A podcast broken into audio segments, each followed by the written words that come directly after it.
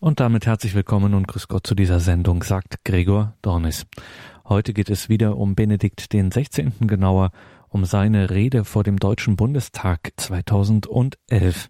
Dazu fand im November 2015 ein Symposium der Josef Ratzinger Benedikt der 16. Stiftung statt und dort war auch zu Gast Hanna-Barbara Gerl-Falkowitz.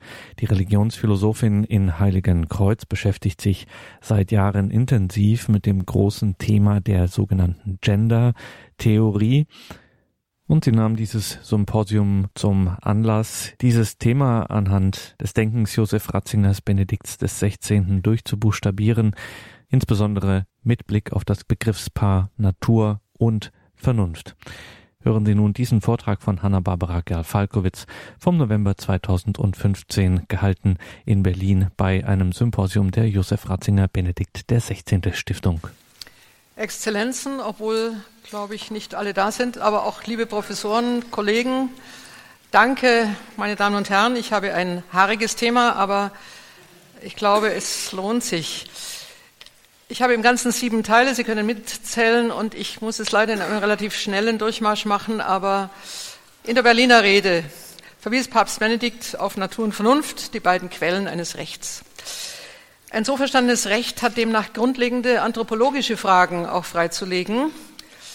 Und eine der drängendsten anthropologischen Fragen seit etwa 25 Jahren und bis heute nicht äh, zu einem Ende gebracht, hat die Gender-Theorie gestellt. Ist es sinnvoll, zwischen Mann und Frau zu unterscheiden. Sind wir am Ende einer geschichtlichen Entfaltung, wo diese Unterscheidung durch ein Verstehen des gemeinsamen Menschlichen abgelöst werden muss? Sind damit über das Geschlecht tradierte Unter- und Überordnungen nicht besser zum Verschwinden zu bringen als über sonstige Rechtsvorschriften? Sind auch bisher randständige Formen geschlechtlicher Praxis, die ja nicht sehr hoch sind, also in den USA sind es 1,7 Prozent, die sich zu gleichgeschlechtlicher Betätigung bekennen, ist ja nicht keine hohe Zahl, aber sind auch bisher randständige Formen geschlechtlicher Praxis zugunsten sexueller Vielfalt gesellschaftlich zuzulassen, das sind sie wohl schon, aber auch juristisch zuzulassen, Fragezeichen. Ist die Identität von Mann und Frau durch fließende Identität abzulösen? Ist Identität überhaupt ein hilfreicher Begriff? Also man muss schon sehr fundamental fragen, oder ist sie nicht verdeckt normativ? Ja, das sind diese Fragekomplexe, die nicht auf einen einzigen Schlag äh, weder abzuräumen sind, noch eigentlich in, seiner, in ihrer Anfrage Qualität auch einfach nur negativ zu sehen sind, sondern es wirklich fundamentale Fragen zum Thema des Menschseins. Papst Benedikt hat wiederholt auf Aufklärung gesetzt. Das heißt, wir müssen diese Aufklärung vollziehen. Das ist die Aufgabe. Findet man im Ansturm solcher Fragen das Rechte? Fragezeichen. welche Natur und welche Vernunft helfen in einer derart leidenschaftlich, das heißt primär eben auch emotional geführten Auseinandersetzung? Hat das Christentum eine Lösung jenseits bisheriger Lösungen? Das möchte ich am siebten Punkt nochmal so nennen. Ich möchte eine Lösung jenseits von Lösungen vorschlagen, also um sie jetzt einfach mal in Spannung zu halten. Ich zitiere eine Passage, die heute schon gekommen ist, von über die Ökologie des Menschen. Auch der Mensch hat eine Natur die er achten muss und die er nicht beliebig manipulieren kann. Der Mensch ist nicht nur, aber auch sich selbst machende Freiheit. Der Mensch macht sich nicht selbst, er ist Geist und Wille, aber er ist auch Natur. Und sein Wille ist dann recht, wenn er auf die Natur hört, sie achtet, sie annimmt als der, der er ist. Gerade so und nur so vollzieht sich wahre menschliche Freiheit. Das ist eine große Passage, liest sich sehr leicht, in ihr verbirgt, verbirgt sich eine Spannung zwischen Geist und Natur, der wir nachgehen wollen und die nicht einfach hin zur, zur Befriedung zu bringen ist, aber wir müssen eben bestimmte Versuche machen, um sie einigermaßen überhaupt in eine Kommunikation, in Beziehung zu setzen. Zweiter Punkt, die, eine umfassende postmoderne Dynamik, Körper als Werkzeug. Das hat folgenden Sinn. Erst mein dritter Gedanke geht auf die Gender-Theorie ein. Sie hätte niemals einen solchen Erfolg, wenn sie nicht getragen wäre von einer Dynamik, äh, die uns meistens gar nicht genau bewusst ist, die gar nicht direkt auch mit Gender zu tun hat, aber die mit einem neuen Umgang mit dem Körper zu tun hat. Und das erfasst sehr viel mehr Bereiche. Und in, insofern sind wir in einer Dynamik, die wir nicht einfach abstoppen können. Und ich werde Ihnen Beispiel, äh, Beispiele bringen, die Sie alle kennen, aber Sie haben sie vielleicht noch niemals in dieser Weise zusammengestellt gehört. Also nochmal, postmoderne Dynamik, Körper als Werkzeug, der Selbstdarstellung. Wir sind wieder bei der instrumentellen Vernunft. Und deswegen ist das nicht leicht zu beantworten. Die alltägliche Umsetzung, uns allen bekannt. Körper ist heute Ort des Protestes gegen eine nicht autonom erstellte Identität. Der Satz ist ganz wichtig. Eine nicht autonom erstellte Identität. Das ist das, was Neuzeit überhaupt ausmacht. Und heute ist, sind wir an einem Protest angekommen dazu, wer hat gewollt, dass ich da bin? Wer hat sich erlaubt, mich ins Dasein zu setzen? Wer hat sich erlaubt, mich Frau sein zu lassen oder Mann sein zu lassen. Wir sind heute längst in einer Biodizee angelangt. Die Theodizee gibt es nicht, weil Gott tot ist. Die Anthropodizee hat sich überlebt. Das ist nach 45 ein großes Thema gewesen. Heute sind wir in der Anklage des Bios. Wer hat sich erlaubt, mich zu machen überhaupt oder zu definieren?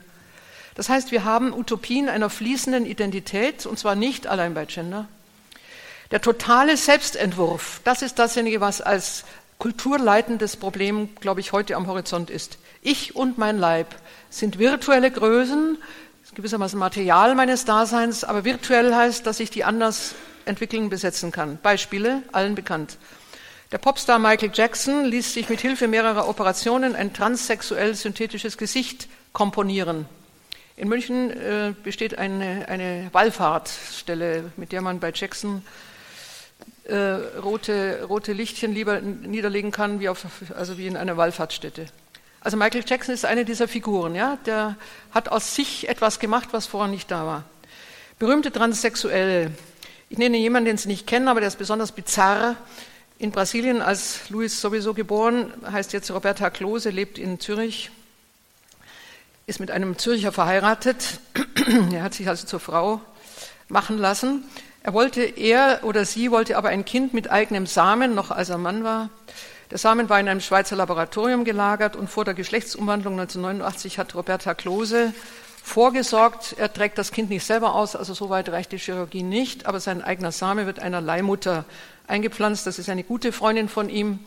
Und so ist das alles möglich. Das heißt, wir haben mindestens drei Personen im Spiel. Davon ist einer eine Frau, der mal ein Mann war der mit seinem eigenen Samen ein Kind von einer zweiten Frau hat und so weiter, mit einem Mann verheiratet. Also alles, alles möglich. Man kann heute fünf Eltern mindestens haben. Äh, die Eispenderin beziehungsweise den Samenspender, äh, die Leihmutter, die soziale Mutter oder, und den sozialen Vater und die sozialen Elternteile kann ich auch beliebig vergrößern. Chirurgie wird Kunst und Chirurgie wird nun irritierendes Spiel mit dem eigenen Fleisch. Das haben wir schon längst und das wird weitergehen und täuschen sich nicht, deswegen ist die Gender-Theorie auch nicht kurzlebig, sondern die Gender-Theorie rückt nun in Nähe, also sozusagen die alltägliche Umsetzung, äh, was wir grundsätzlich in unserer Kultur überhaupt können. Also über Chirurgie etwas zu verändern. Die Grenzen zwischen Fleisch und Plastik werden immer größer. Körper und Computer sind längst nicht mehr voneinander zu trennen. Wenn Sie einen Herzschrittmacher haben, ist ein ganz, ganz behutsamer Anfang. Äh, solange man auch noch Brillen abnehmen kann, ist noch nichts passiert. Aber der Augenblick, wo man ein Cyborg ist, das heißt, ich selbst bin auch schon einer, das heißt, wo man Teile implantiert hat, die man eben nicht mehr herausnimmt und die lebensnotwendig sind. Also bei mir ist eine Hüfte, damit Sie nicht überlegen müssen. äh, äh, äh,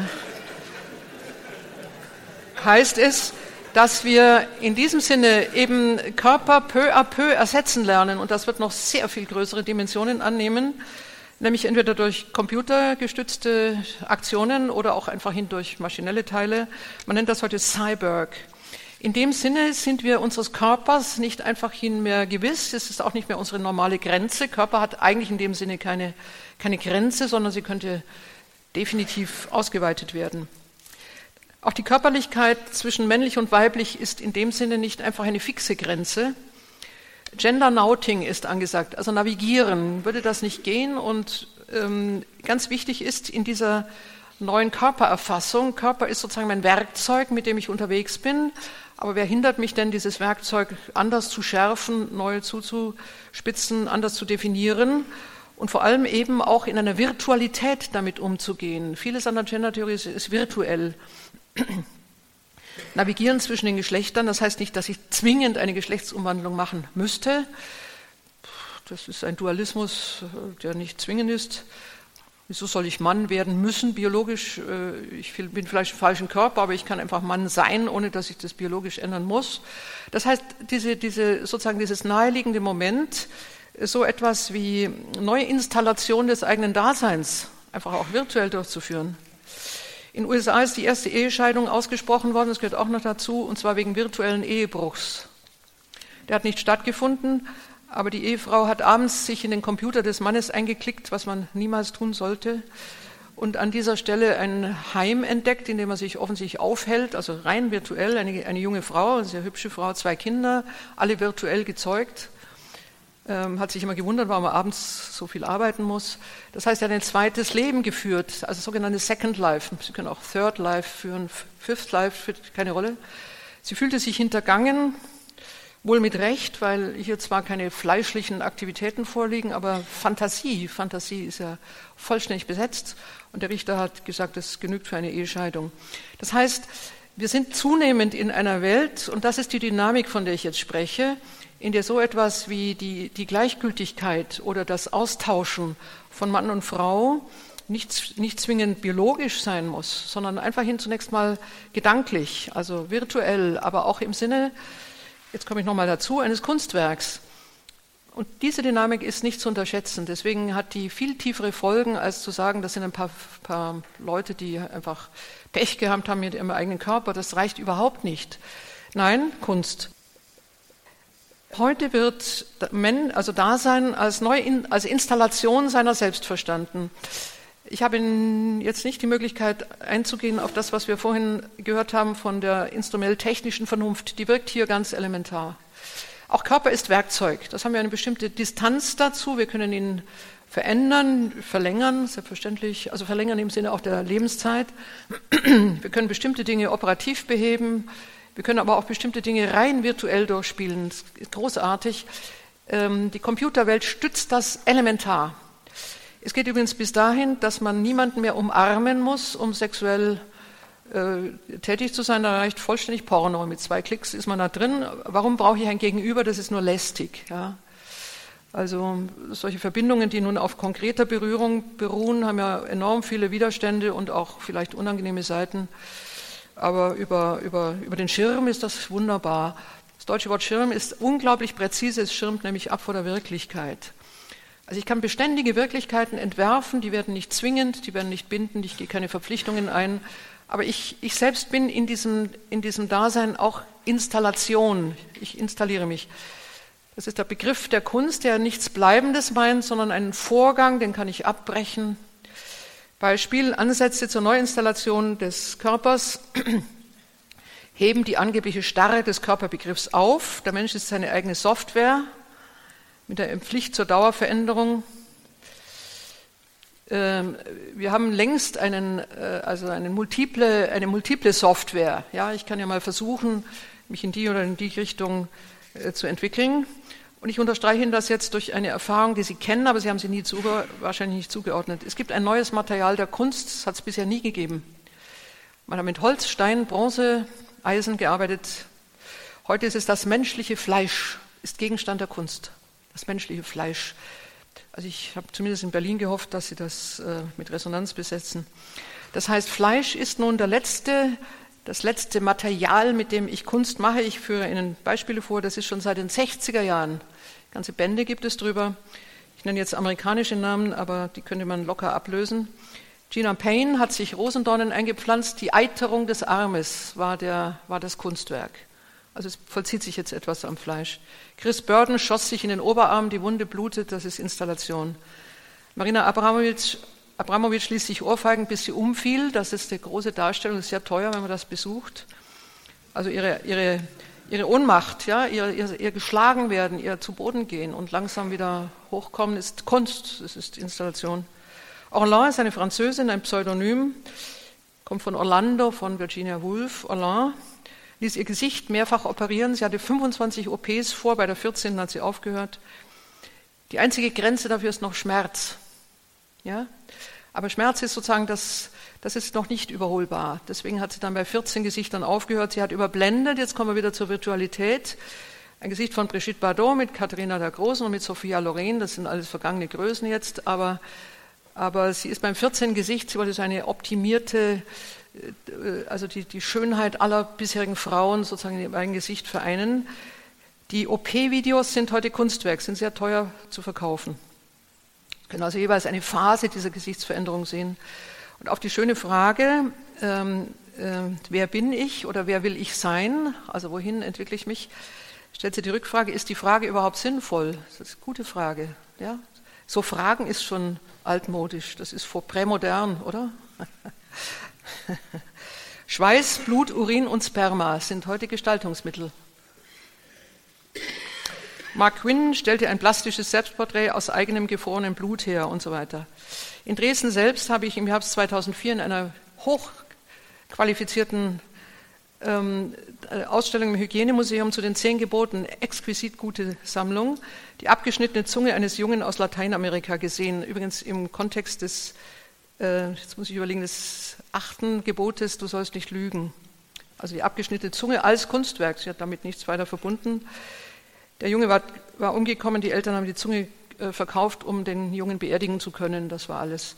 Aber es ist erstmals, dass man nun Fleisch, das eigene, fremdes Fleisch, überhaupt als Gestaltungsmittel nimmt, weil es gehört irgendwo nicht zu mir. Ne? Also ich, es ist andere, ein anderes Verständnis seiner selbst. Körper ist jetzt Gegenstand und Gegenstand wird bearbeitet. Das ist ganz interessant.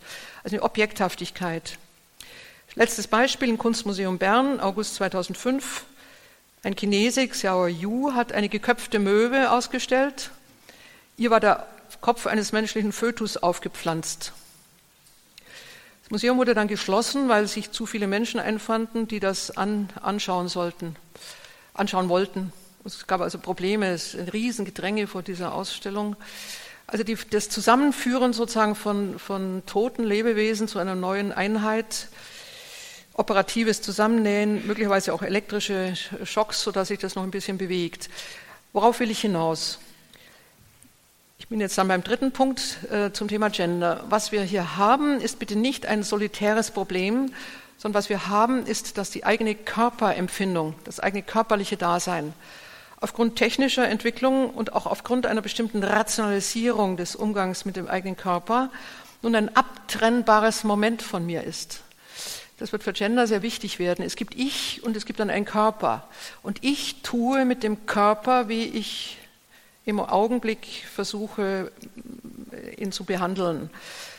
Sonst hätte Gender nicht den Erfolg, wenn es nicht aufsitzen würde, nochmal, auf dieser unglaublichen sozusagen Mobilität bzw. Virtualität dessen, warum soll ich ein Leben in einem eingeschweißten Körper führen, wenn Körper im Grunde genommen von mir entfernbar ist, wenn ich den objektivieren, vergegenständlichen, in diesem Sinne nun als technisches Werkzeug meiner Weltzuwendung nehmen kann. Das ist ein interessanter Gedanke. Wenn ich richtig sehe, ist das erst möglich aufgrund von Technik, Medizin, natürlich Computer und Virtualität. Das ist eine explosive Mischung, explosive Mischung. Wir sind wahrscheinlich die erste Generation seit 25 Jahren, die Körper als gar nicht mehr zugehörig zu sich selber fühlt. Ja? Es wird gleich noch konkrete Konsequenzen haben. Wenn Sie bis dahin mitgegangen sind, dann drittens äh, Judith Butler, die diese Theorie in ihrer harten, äh, harten äh, Kernproblematik formuliert, vor 25 Jahren, 1991, Gender Trouble, setzt nun eine erkenntnistheoretische Frage an, deswegen ist das auch gar nicht so ganz leicht zu beantworten. Die Frage heißt, ist Geschlecht nur sprachlich konstruiert? Jetzt sind wir in den Konstruktionsthemen. Die kann ich aber erst dann stellen, wenn ich ähm, meine eigene Leibhaftigkeit eigentlich gar nicht als eine gegebene, sondern eben einfach als eine sprachlich überformte, auch wieder von mir abtrennbare, im Grunde genommen als ein Gegenstand sehen kann wie andere Gegenstände. Gehört mir nicht elementar zu. Also mit dem Körper bin ich nicht identisch. Und insofern habe ich eine Möglichkeit, wie ich es anderen Gegenständen gegenüber habe, sie erst einmal zu fragen, also was sie sind, was sollen sie für mich sein, wie kann ich sie beschreiben. Butlers Ansatz ist prinzipiell erkenntnistheoretisch. Und da kann man sie auch sozusagen kritisieren. Äh, also die Kritik muss auch den richtigen Punkt finden, wo man hineingeht. Und der Gedanke von Butler ist nicht dumm, sonst hätte sie auch nicht so viel Erfolg. Im Gegenteil, er ist sogar sehr klug. Und von daher muss man sehen, wie man äh, versucht, es aufzureißen. Erster Gedanke, alles Wirkliche ist bei uns in der menschlichen Welt durch Erkennen und Sprechen vermittelt. Wie nicht? Es gibt kein Faktum Brutum im Sinne eines bloßen sozusagen wahrgenommen werdens, sondern es ist immer, wir leben in einer Welt des Vermitteltseins. Ja, das ist eine uralte These, da braucht man nicht Butler dazu. Auch der eigene Körper ist vermittelt. Also ich lebe ja nicht nur. Ja, das ist ein, ein dumpfes Verständnis meiner selbst. Ich bin nur da. Das gibt es ja gar nicht. Ja, im Schlaf vielleicht. Aber in der, im wachen Bewusstsein habe ich, habe ich mich selbst, meine Körperlichkeit, selbstverständlich sprachlich vermittelt. Und in diesem Sinne ist Körper immer schon auch Kultur. Ja? Äh, wir kommen auf das Problem, wenn wir gleich den Naturbegriff in Stellung bringen, müssen wir ihn auch genauer präzisieren. Und Butler fügt hinzu, zweiter Gedanke, Normativität kommt nicht aus der Natur, sondern aus der Kultur. Auch das ist nicht ganz dumm, ist allerdings auch nicht ganz richtig. Aber Normativität kommt aus der Kultur, nämlich im Sprechen selber laufen, verdeckt oder offen, Normativitäten mit. Und die Aufgabe ist, das ist die alte Aufklärungsaufgabe, in der Sprache eine unbewusste Normativität aufzudecken. Also wenn man jemand als Frau benennt, äh, hat man bereits eine normative, latent mitschwingende Bedeutung und umgekehrt. Das heißt, wenn man nun den Imperativ ähm, eines binären Geschlechtes aufgibt, also wenn die Sprache einmal verzichtet auf eine binäre Geschlechtszuweisung, würde vermutlich diese Norm überhaupt wegfallen. Deswegen, wir kommen dann gleich dazu, muss Sprache und Grammatik vor allem verändert werden. Also Sprache wird nun in diesem Sinne nicht mehr, nicht mehr polar, darf sie auch nicht mehr sein, äh, sondern wir versuchen eine andere Konstruktion. Also Sprache selber ist ja jetzt eben gerade nicht mehr die unmittelbare Wirklichkeit, sondern der zweite, also die zweite bereits kultivierte Form der Zuwendung zur Wirklichkeit. Und wir versuchen eine zweite Form von Wirklichkeitsbenennung, indem wir solche Polaritäten weglassen. Konkret bedeutet das, das haben wir schon gesagt, eine neue Praxis und vor allem Gegennormierung. Butler würde niemals sagen, dass sie nicht auch normiert. Also man könnte nicht sagen, jetzt tut sie so, als würde sie nicht normieren. Doch, das tut sie, aber sie tut es ganz bewusst und sie legt auch die Karten auf den Tisch. Die Karten heißen, äh, Homosexualität und sogar inzestiöse Verbindungen werden, äh, werden einfach zugelassen aus. Also das ist auch deutliches Ziel. Würde sie gar nicht verschweigen. Sie hat hier in Berlin auch eine Rede über die Antigone gehalten, äh, meiner Meinung nach falsch ausgelegt, aber sie behauptet eine, eine Bruder-Schwester-Inzest, äh, also auch Soweit man das überhaupt unbefangen vorschlagen kann, war das auch ein Vorschlag. Und zwar warum? Jetzt kommt ein Punkt, der sich erstaunlicherweise mit Herrn Ronheimer trifft, wenn er auch von der ganz anderen Seite kommt, nämlich dass der Staat endgültig nicht mehr in der Lage sein dürfe, Normierungen zu setzen. Also er muss sämtliche Normierungen herausnehmen. Im Grunde genommen hat der Staat überhaupt nicht zu definieren, wer was, wann, mit wem betreibt. Also im Grunde genommen eine End, eine, eine Endzuständigkeit, eine nicht mehr Zuständigkeit des Staates für private Verhältnisse. Also das rutscht jetzt sozusagen in die Ebene des, des privaten Vollzugs. Sexualität ist ein privater Vollzug. Und insofern hat der Staat hier überhaupt nicht mitzusprechen. Deswegen wird auch im Pass kein Geschlecht mehr eingetragen. Allerdings jetzt ganz anders, als Sie das gemeint haben, äh, ist nun auch die, also auch sowas wie Ehe würde auch in diesem Sinne aus dem, aus dem Staat zurückgezogen. Ich mache in Klammern eine Bemerkung, was ich, wozu ich keine Zeit habe, dem wird auch intern intensiv widersprochen. Es ist nicht so, dass das nur eine, eine einzige Vorgabe ist. Es gibt ganz äh, sehr, gute, sehr gute Diskussionen innerhalb, ähm, ist nicht innerhalb der Gender-Theorie, sondern eigentlich auch im Sinne der Auseinandersetzung gerade von, von Frauen, äh, die das für völlig unzulänglich halten. Ich erwähne mal Sheila Ben Habib, das ist eine, eine Habermas-Schülerin, auch Jüdin, auch agnostische Jüdin, genau wie Judith Butler. Und ist eine der elementaren Widersprecherinnen, weil sie dann sagt, dass wir in dem Sinne dann eigentlich nur noch atomisierte Individuen haben, deren Geschlecht offen ist, deren Praxis offen ist. Also Staat zerfällt im Grunde. Also wenn man das derart entpolitisiert, gibt es eigentlich auch Staat nicht mehr, kann da vielleicht noch Straßenverkehrsordnung äh, realisieren. Aber er ordnet eigentlich nicht mehr das Zusammenleben der, der Bürger. Gut, also das ist eine Klammerbemerkung.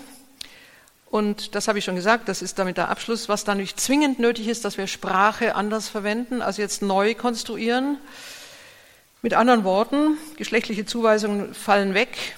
Grammatik wird geändert. Im Englischen ist das leichter.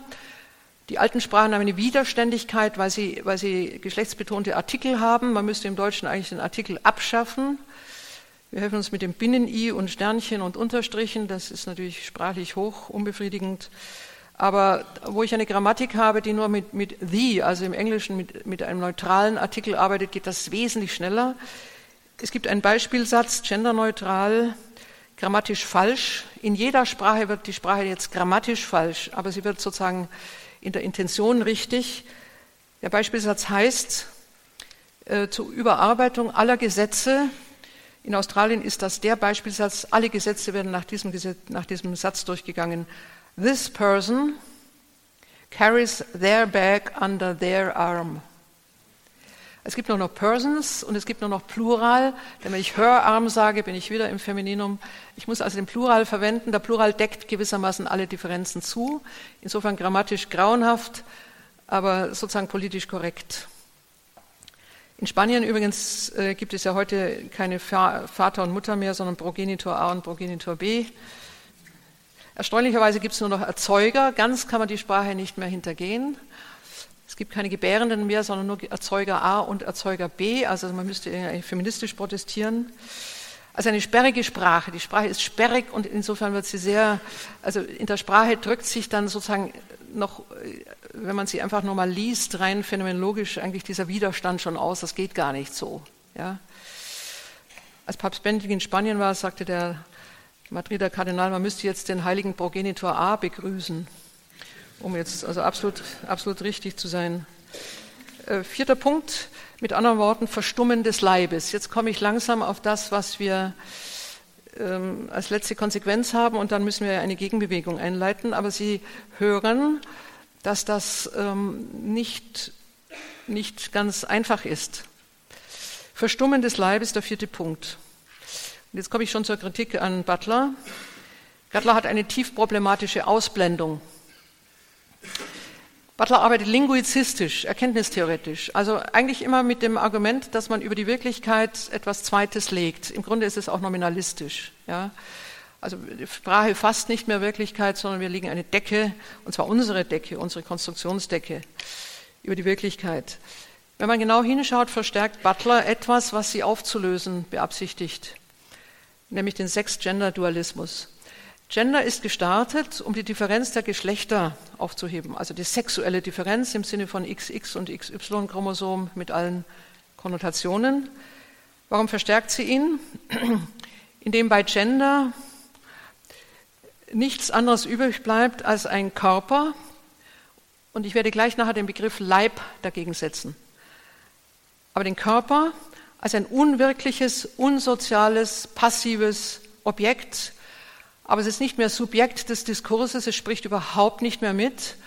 Und wenn man das sehr scharf macht, bin ich, unabhängig von meinem Körper, nun die Geistinstanz, die meinem Körper nun sagt, was er zu sein hat. Damit habe ich einen Dualismus drin, das ist die schärfste kartesische Trennung zwischen Geist und Körper, die, wir, die, die Descartes niemals so formuliert hätte. Also ein ganz klassisches kartesisches Moment.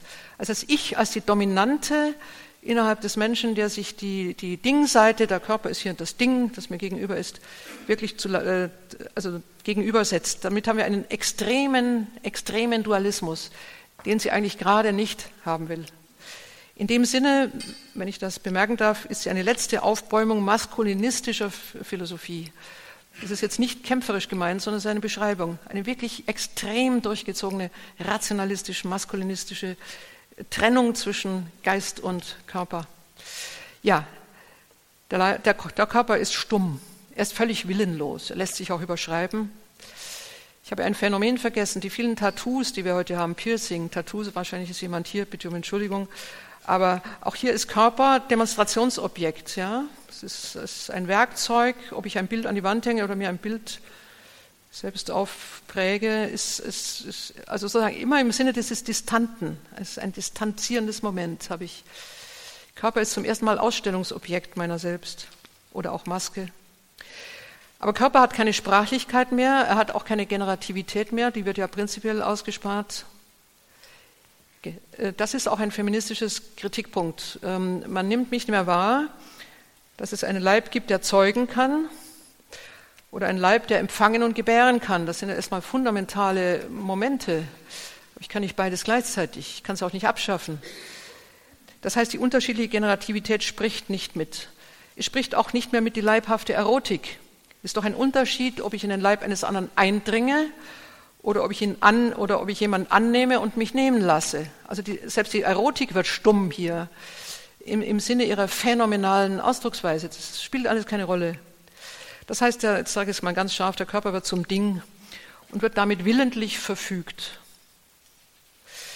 Im Deutschen hat das Wort Leib eine Wurzel aus LB. Das ist dieselbe Wurzel wie bei Leben, Liebe. Selbst das Wort Lob gehört noch dazu. Leib, Leben, Liebe. Ich biete einen Satz an, in meinem Leibe lebe ich die Liebe und lobe sie. Das ist alles in einem einzigen.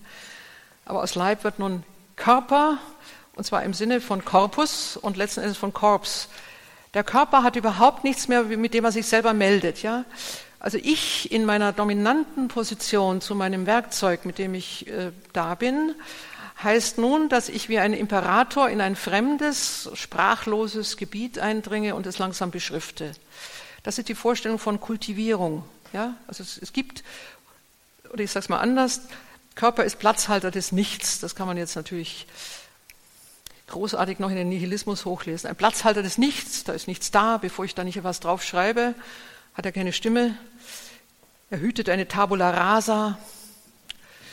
Mich gibt es gar nicht, bevor ich mich nicht erfinde und so weiter. Ich brauche das jetzt nicht weitermachen. Das heißt, die Dekonstruktion des Körpers zum Leib heißt wohl, dass ich den Körper als widerstandslos, als nichtig, jetzt kommt noch ein ganz großer Punkt, als vorgeschlechtlich annehme. Denn jetzt kann ich in den Körper auch schreiben, was ich eigentlich für Geschlecht haben will. Das muss ich nicht in die Chromosomenebene einschreiben, das ist nicht möglich, das ist dann auch uninteressant. Aber ich kann es in mein Verhalten einschreiben, ich kann es einschreiben in meine Art der Weltwahrnehmung, auch in meiner Begegnung mit anderen. Also das ist das Stummwerden des Körpers, Stummwerden. Zum fünften Punkt. Wenn es eine Ökologie des Menschen gibt, dann ist die Frage, äh, was man gegen solche Konzepte artikuliert. Und da reicht das Wort Natur auch nicht einfach hin. Deswegen schauen wir uns das differenziert an. Fünfter Punkt heißt die Sprache des Leibes. Hat der Leib überhaupt eine Sprache? Wer hört sie? Das ist jetzt dieselbe Frage. Wer legt, wer, wer legt sie aus? Wer nimmt sie wahr? Wie sieht das aus? Also da, die Überschrift heißt Leib ist mehr als Körper. Ich habe schon gesagt, dass das deutsche Wort Leib in der Wurzel LB auch Leben und Liebe verbindet. Der tote Leib ist bereits keiner mehr, sein Körper. In den romanischen Sprachen haben wir die Differenz nicht, das macht es dann auch schon schwierig. Und im Englischen gibt es nur Body. Deswegen in sehr, also in den Arbeiten, die nun auf die, auf die deutsche Philosophie zurückgehen, spricht man dann immer von Living Body, um das deutlich zu machen. Denn Body ist alles. Body ist alles, was dreidimensional ist und mit Widerstand und Schwergewicht versehen ist. Also auch das ist Body. Eben in dem Sinne, wenn ich Körper nur als ein Körper unter vielen anderen nehme, dann habe ich in der Tat nur funktional genommen und leer. Benedikt der 16. im Zuge jetzt einer ganz großen Tradition. Er hat gar nicht so viel, er hat gegen Gender das eine und andere gesagt, aber was wir jetzt brauchen, ist selbstverständlich jetzt einmal eine, eine neue oder andere Auslegung dessen, was wir immer schon wissen. Und ich entfalte einmal den Gedanken in seinem Zusammenhang. Das Geheimnisvolle, dass nur Mann und Frau ein Fleisch werden, was gleichzeitig heißt, dass sie neues Leben hervorbringen, ist nicht biologistisch gedacht, sondern das ist jetzt wirklich einfach als Phänomen. Es gibt ein Einfleischwerden, in dem ein neues Leben entspringt. Das ist einfach phänomenal ungeheuerlich. Und das geht über meinen Willen hinaus. Das ist nicht eine, eine Konstruktion. Ein Kind ist keine soziale Konstruktion. Das ist Folge einer Fleisch, eines Fleischseins. Ja? Ähm, die Tatsache, dass Frau und Mann ein Fleisch werden und dabei ein neues Leben hervorbringen, ist das Phänomen, dessen Beschreibung wir jetzt uns mal anschauen. Fleischwerdung miteinander heißt das. In dem Sinne gewinnt der Gedanke der Inkarnation ein völlig anderes Gewicht. Ja? Es ist nicht einfach nur ein Addendum innerhalb der heutigen Kulturkritik, sondern Fleischwerdung ist tatsächlich, glaube ich, heute neu zu buchstabieren. Der Geschlechtsakt und die in ihm unerhört aufklingende emotionale, aber auch sich im Kind unmittelbar verkörpernde Erfahrung sind einzigartig. Wir kennen keinen zweiten Akt unseres Daseins, der in diesem Sinne absolut und im Übrigen von uns gar nicht von Willen oder von bestimmten ja, Stimmungen oder bestimmten Zusprüchen oder, oder sogar noch nicht mal Zusagen abhängigen Schöpfungsakt entspringt, wie wenn ein Kind entsteht aus dem Zusammensein von Mann und Frau. Einzigartig. Einzigartiges ist eine tiefe Wirklichkeit und sie, in der Regel verdecken wir die Tiefe dieser Wirklichkeit, denn sie ist manipulativ gar nicht zu haben. Das ist die Stelle, die sich unserer Manipulation übrigens deutlichst entzieht. Da hilft keine Leihmutter darüber hinweg, da helfen auch keine Laboratorien hinweg, sondern die Zeugung eines Kindes, selbst wenn sie im Labor geschieht, bedient sich zweier Materialien, die anders gar nicht ersetzt werden können. Immer noch muss ich einen männlichen Samen, eine weibliche Eizelle haben. Sex im Glas nennen das die Mediziner. Aber es ist immer noch etwas, was nicht herstellbar ist. Ja, alles andere können wir ableiten.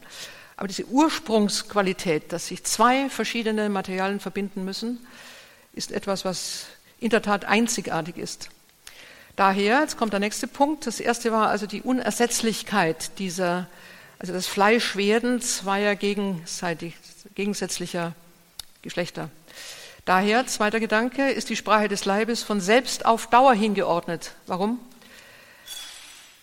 weil sich im Schenken eine neue und anders alles andere verändernde Wirklichkeit auftut. Sie gelingt überhaupt nur gemeinsam, also wenn dieses Gemeinsame beginnt und wenn die gemeinsame Fruchtbarkeit beginnt, ist die Wucht und Einzigartigkeit des Vorgangs auch ausschließlich. Das heißt, äh, in ihrem eigenen Charakter liegt etwas, was Dauer meint und Treue meint, übrigens auch du für immer, auch Unauflöslichkeit, man kann solche Akte mehrfach setzen, auch mit mehreren Personen, aber sie verlieren dann genau das Gewicht, das sie haben. Das heißt, man unterläuft, man unterbestimmt das, was in einem Geschlechtsakt eigentlich statt hat. Man kann das immer billiger haben. Man kann es pluriform haben, man kann es einfacher haben, Kinder sowieso auch nicht, alles abgewehrt. Aber man unterbestimmt das, was in diesem leiblichen Geschehen zunächst einmal geht.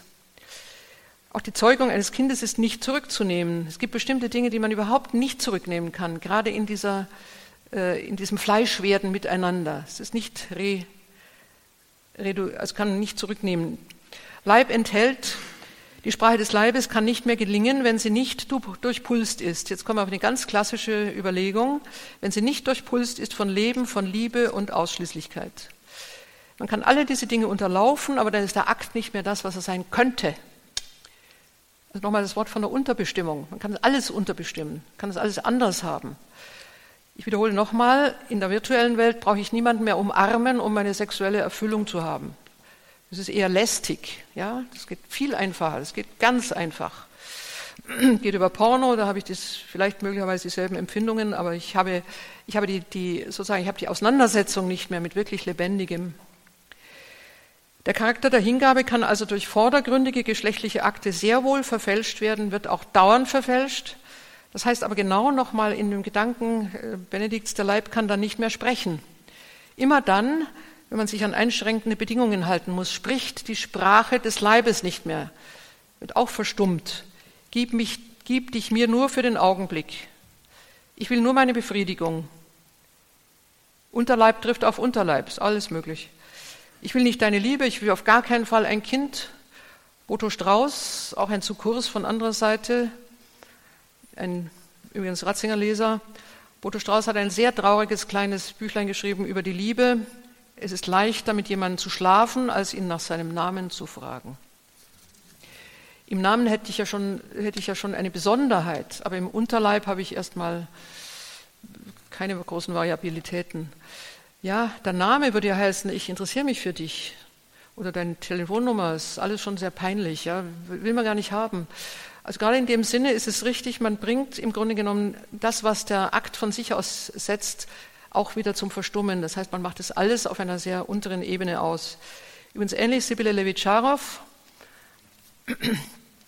nicht erst in ihrer Dresdner Rede, die sich leider an einem sehr unglücklichen Ausdruck aufgehangen hat, aber Sibylle Levitscharow sagt, dass äh, die Generation, in der alles sexuelle, in der alle sexuellen Tabus verschwunden sind, hat einen seltsamen Verbleichungsvorgang des Begehrens.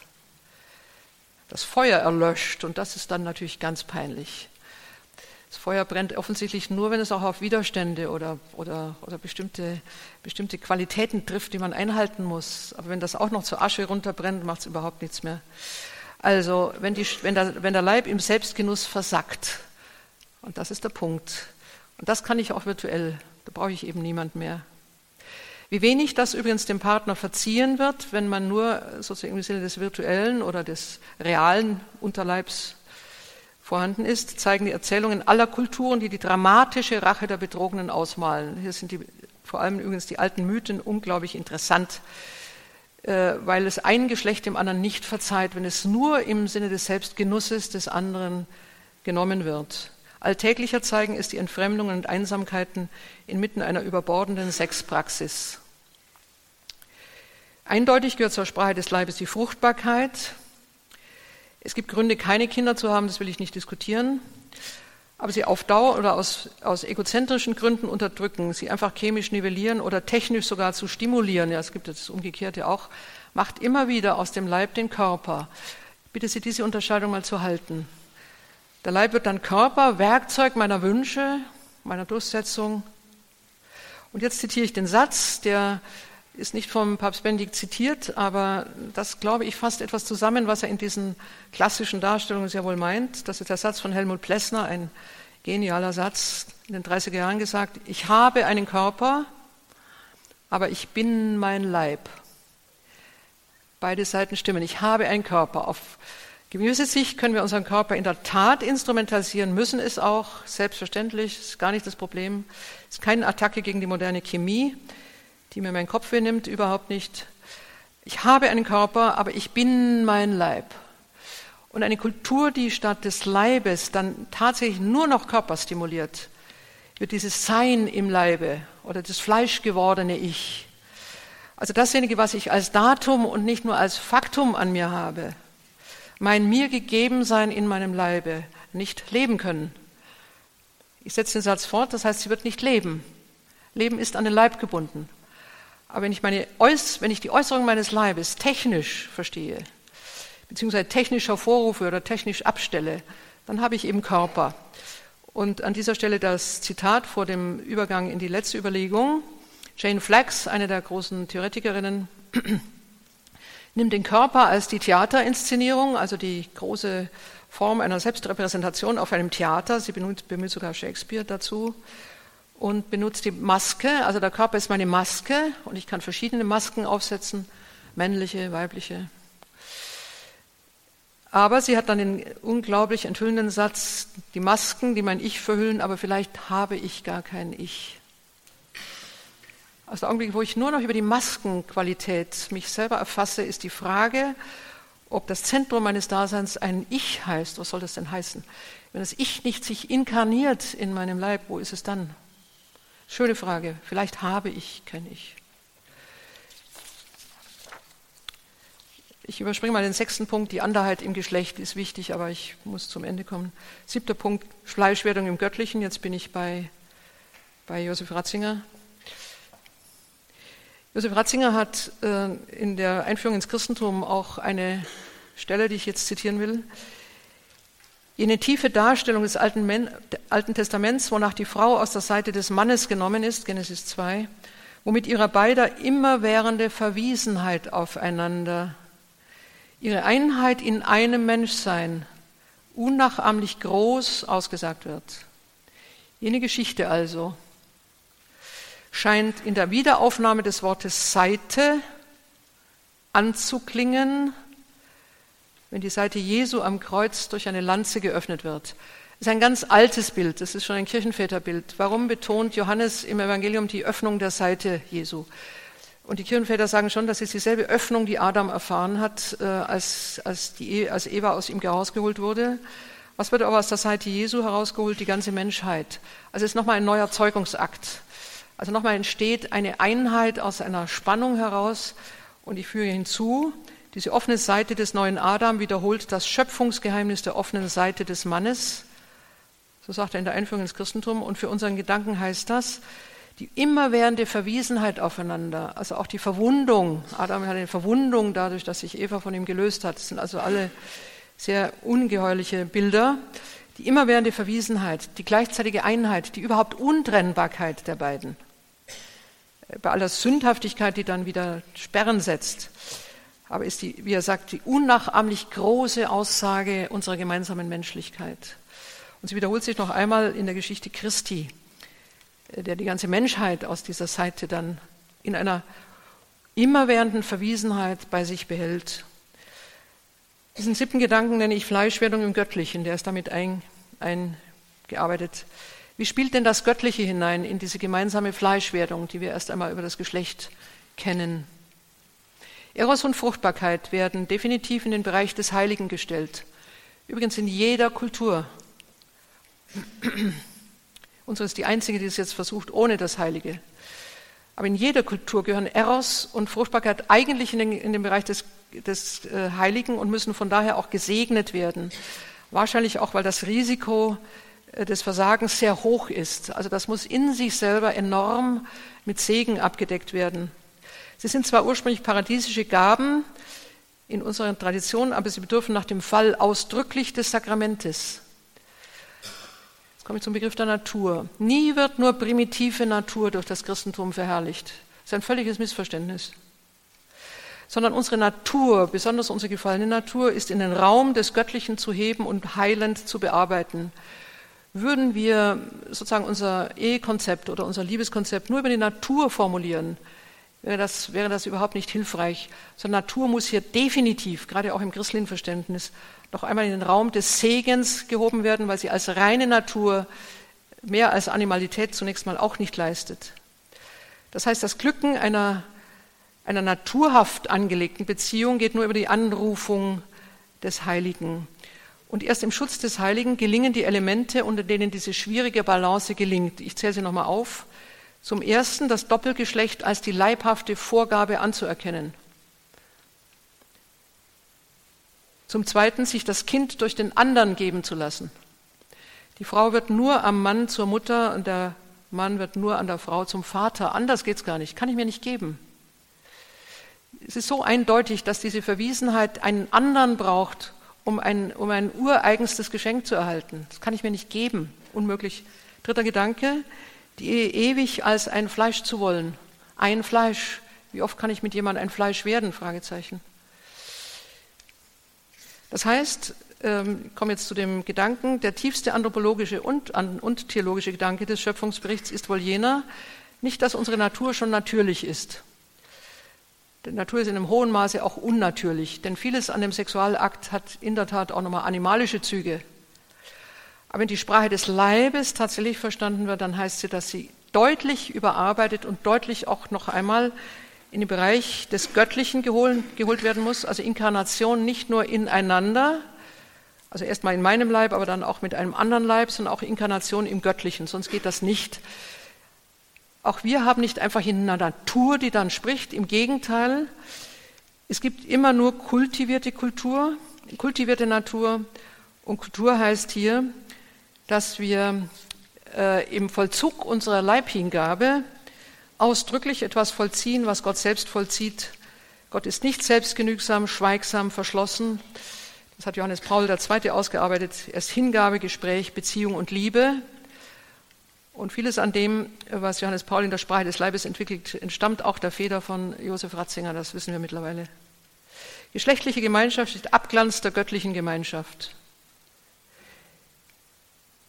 Wie tief ist in Gott der Ursprung alles Lebendigen, alles Menschlichen, des Eros zwischen den Geschlechtern, der unbeschreiblichen Freude der Vater- und Mutterschaft.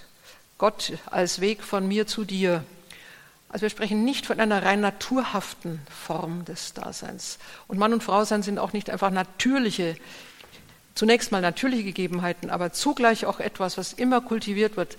Aber kultiviert werden muss im Sinne dessen, was mir als Datum schon eingearbeitet ist, aber was ich mir als Besitz mit Hilfe des anderen dann auch aneigne.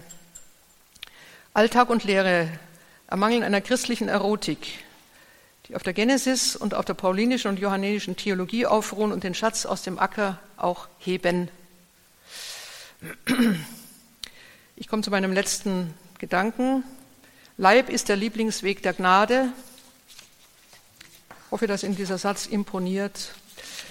Leib ist der Lieblingsweg der Gnade. Wir bekommen Gnaden nicht rein mental.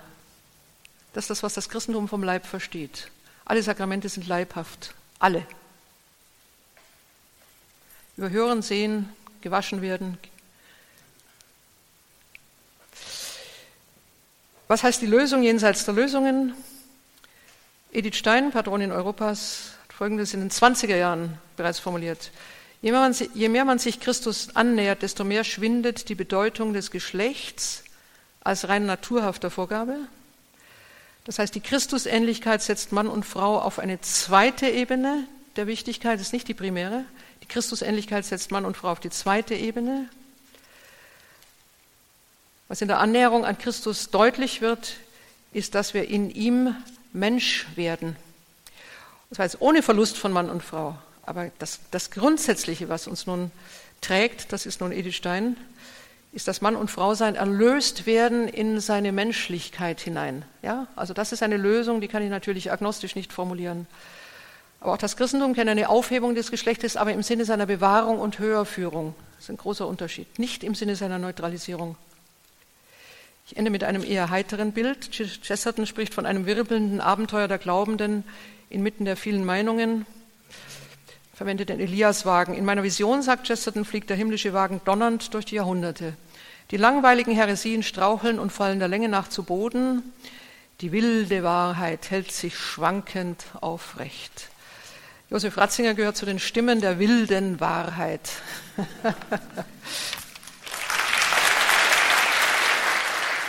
Das war Hanna-Barbara Gerl-Falkowitz mit einem Vortrag gehalten bei einem Symposium der Josef Ratzinger Benedikt der 16. Stiftung im November 2015 in Berlin. Diesen Vortrag können Sie bei uns als Audiomitschnitt bei unserem CD-Dienst bestellen bzw. online abrufen auf horeb.org horeb.org in unserem Podcast- und Download-Bereich. Hier folgt jetzt um 21.40 Uhr die Komplett, das Nachtgebet der Kirche. Bleiben Sie dran, beten Sie mit. Alles Gute und Gottes Segen wünscht Ihnen Ihr Gregor Dornis.